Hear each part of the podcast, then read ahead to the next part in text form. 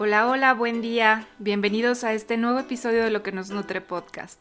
Y ya sabes, en esta temporada te estamos compartiendo algunas estrategias para poder volver mucho más consciente nuestra vida cotidiana en familia.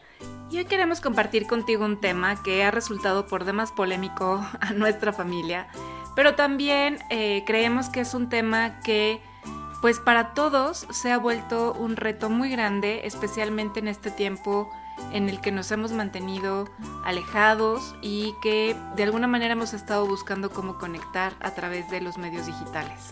Y bueno, sin más preámbulo, y yo creo que ya te lo imaginas, vamos a estar hablando de cómo convertir todo el tema de la tecnología y lo virtual en algo virtuoso. Y a decir verdad es que no podemos decir que haya algo intrínsecamente positivo o negativo en la tecnología la tecnología simplemente está ahí y lo que hagamos o la forma en que nos relacionamos con ella es lo que en verdad importa. Hay un adagio zen que dice, la mente pensante puede ser nuestro mejor sirviente o nuestro más terrible amo. Y yo creo que aplica muchísimo en relación a la tecnología. Sería muy interesante preguntarnos qué tanto utilizamos la tecnología realmente para conectar o si la estamos utilizando más bien como una forma de mantenernos desconectados de nuestra realidad. De hecho, bueno, la tecnología ha hecho más fácil la obtención de información y la comunicación con otras personas que en cualquier otro momento de la historia humana. Sin embargo, pues nuestros aparatos nos conectan más rápidamente, pero no necesariamente de una manera más profunda. Y nos desconectan de nosotros mismos cuando nos convertimos en sus siervos, más que lo contrario. La es una realidad que la tecnología ha facilitado nuestras vidas de muchísimas maneras. Pero analicemos, por ejemplo, cuántas veces nos pasa que en lugar de poder ver a los ojos y sonreírle a la persona que nos está atendiendo, nosotros estamos completamente metidos en nuestros teléfonos celulares, incluso puede ser que conectados con audífonos y entonces ni siquiera podamos estar atentos a lo que nos están diciendo. Por ejemplo, piensa en la última vez que entraste a un restaurante y ubica cuántas personas estaban realmente platicando entre sí y cuántas estaban sentadas en la misma mesa pero viendo sus teléfonos celulares. Y justo respecto a esto, Linda Stone, que es una escritora sobre tecnología, que es quien inventó la expresión atención parcial continua para describir el estado corriente de nuestras mentes, ha dirigido su investigación hacia la apnea del correo electrónico. Y ella llama así a este fenómeno de cómo nuestra respiración se vuelve más forzada y superficial cuando estamos interactuando con nuestros aparatos electrónicos. Y el modo en que cambiamos nuestra forma de respirar cuando estamos utilizando la tecnología es otro ejemplo de cómo la respiración puede permitirnos comprender nuestro estado mental. A ver, y es que escribir mensajes de texto mientras estamos conduciendo es como un asunto ya de salud pública. Igual caminar enviando mensajes de texto es un asunto muy preocupante. Incluso algunos estudiantes han llegado a ser atropellados por cruzar la calle mientras vienen texteando. Y bueno, imagínense el nivel de riesgo que supone el estar tan desconectados de la vida mientras estamos conectados a nuestros teléfonos. Utilizar tecnología sin duda tiene un componente adictivo, en un sentido literal, porque bueno, nuestro uso de ella se ve estimulado por lo que se denomina en los estudios conductistas un programa de refuerzo de frecuencia variable.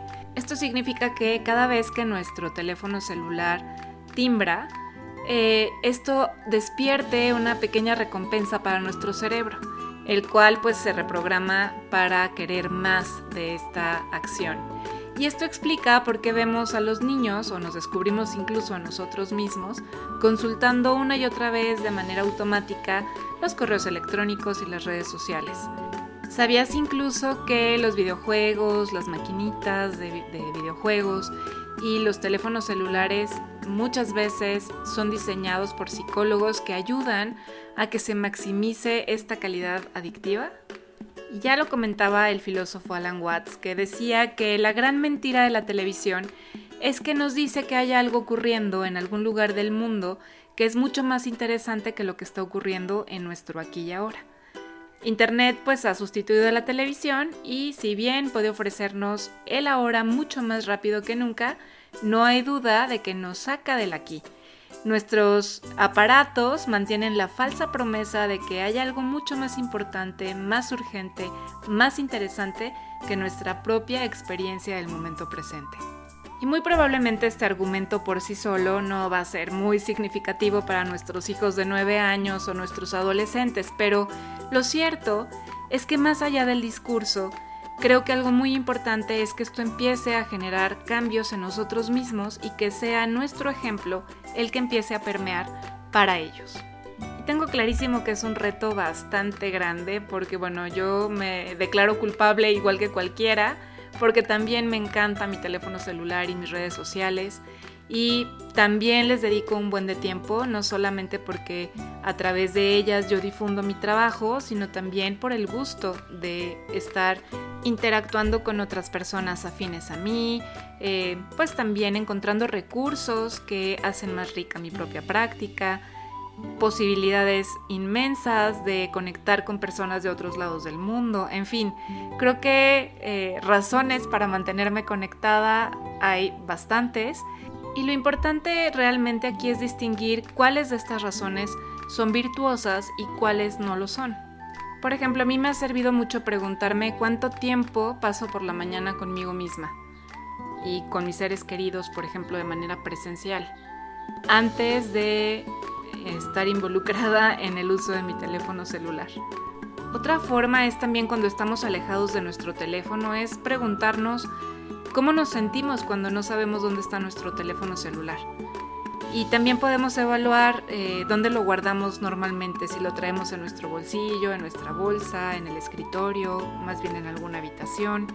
Todo esto nos ayuda a ir integrando conciencia en la forma en que nos estamos relacionando con la tecnología y con el aparato en sí mismo. ¿Qué te parece que te vamos compartiendo algunas ideas que propone mindfulness para podernos relacionar con la tecnología de una manera mucho más virtuosa y de alguna manera también ponerle límites saludables? Así que Valentina, que ha estado explorando este mundo junto conmigo, eh, tiene algunas ideas que compartirte que creo que pueden ser muy útiles también para ti.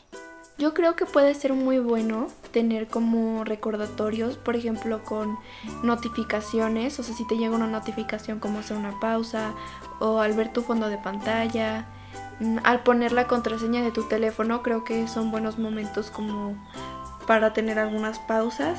También como tener tiempos en los que uses la tecnología y otros en los que la dejes. Em, también lugares. Eh, si por ejemplo eh, vas a estar con tu familia, pues decir como, ok, ahorita no voy a usar el celular y usarlo en otro momento. Interactuar con la gente, como pedir direcciones o preguntar cosas, tal vez sonreírle o agradecer y poner atención en vez de estar distraído en el celular.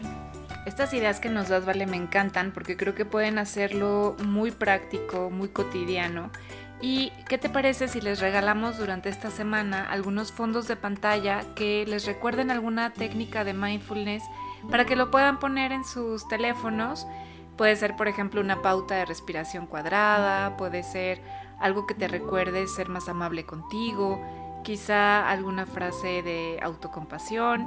Entonces vamos a estarles publicando por ahí en las historias de Instagram algunos recursos para que puedan tener en sus fondos de pantalla.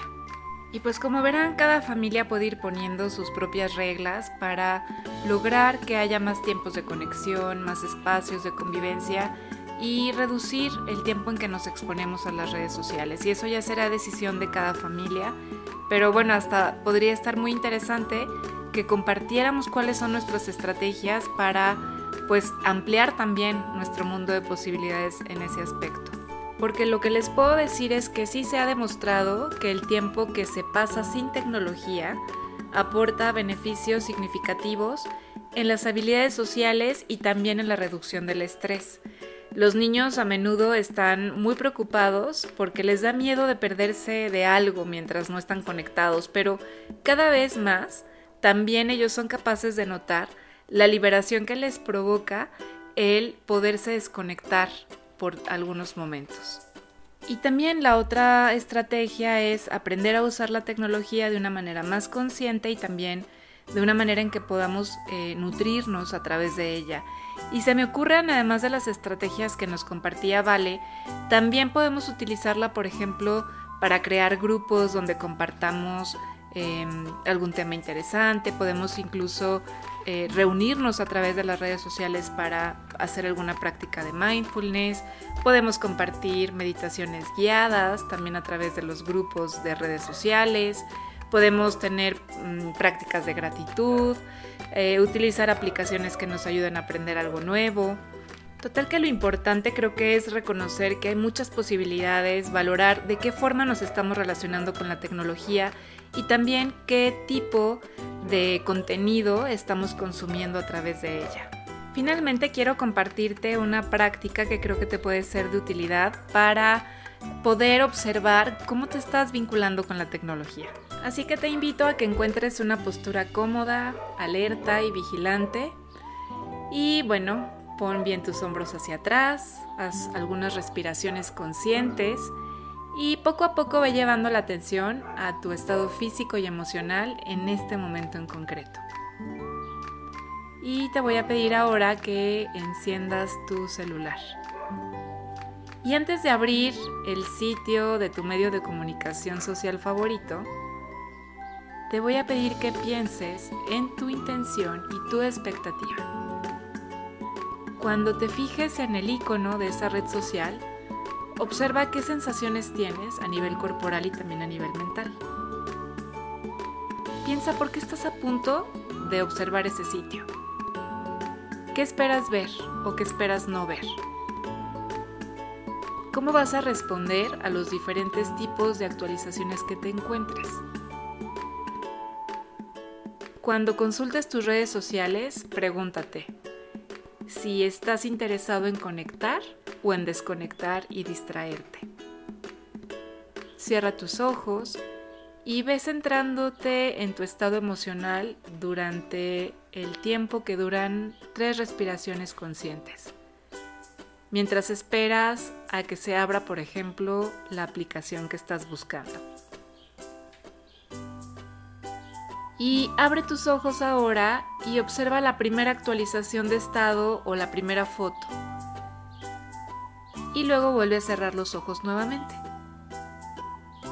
Date cuenta de tu respuesta, de tu emoción. Es excitación, es aburrimiento, tal vez pueden ser celos, culpa, remordimiento, miedo. ¿Cómo experimentas esta emoción en la mente y en el cuerpo? ¿Qué impulso sientes? Por ejemplo, sientes impulso a darle clic, a simplemente leerlo, quizá enviar una respuesta, darle like, compartirlo o alguna otra cosa. Y espera ahora durante un par de respiraciones a que las sensaciones y las emociones vayan desapareciendo o simplemente céntrate en tu respiración en tu cuerpo o en los sonidos que te rodean. Quizá puede ser que también te quedes ahí en una práctica del momento consciente. Y puedes probar esta práctica también mientras se está actualizando alguna de tus aplicaciones o durante algunos minutos de respiración consciente, quizá en algún tiempito libre que tengas y la idea es que simplemente traigas conciencia a la forma en que estás interactuando en tus redes sociales. El punto es poder llegar a observar de manera profunda quién eres realmente y más allá de lo que una serie de intereses o de algoritmos que van cuantificando cosas te dice de ti. Así que es importante examinar y cambiar nuestra relación con la tecnología porque esto nos abre la puerta para enseñar a través del ejemplo y también para practicar nuevas maneras de hacer que la tecnología sea mucho más consciente e incluso podríamos decir que espiritual. Y es que podemos incluso pensar en modos de espiritualizar la tecnología, tanto para los adultos como para los jóvenes, porque ya estamos viendo que a través de ella podemos conocernos mucho mejor y también podemos gestionar de una mejor manera la forma en que nos estamos vinculando con ella. Y antes de terminar, te quiero dejar por aquí una invitación abierta. Me encantaría que nos compartieras cómo lo están haciendo ustedes en familia, cómo están logrando poner límites al uso de la tecnología, cómo están buscando que la tecnología les aporte más conexión en lugar de desconexión. Cuéntanos, de verdad que creo que podemos hacer por ahí una lista de estrategias que podemos compartir y que de alguna manera nos pueden nutrir a todas las familias que estamos escuchando este episodio. Y bueno, pues te agradezco muchísimo tu presencia, gracias por escucharnos, gracias por estar aquí y compartir. Y te recuerdo que vamos a estarte compartiendo algunos recursos más a través de las redes sociales. Te recuerdo que nos encuentras tanto en Instagram como en Facebook como arroba lo que nos nutre. Y bueno, pues te recuerdo también que nos encontramos el próximo lunes para seguir cultivando juntos luz, sabor y nutrición en la vida cotidiana. Hasta muy pronto.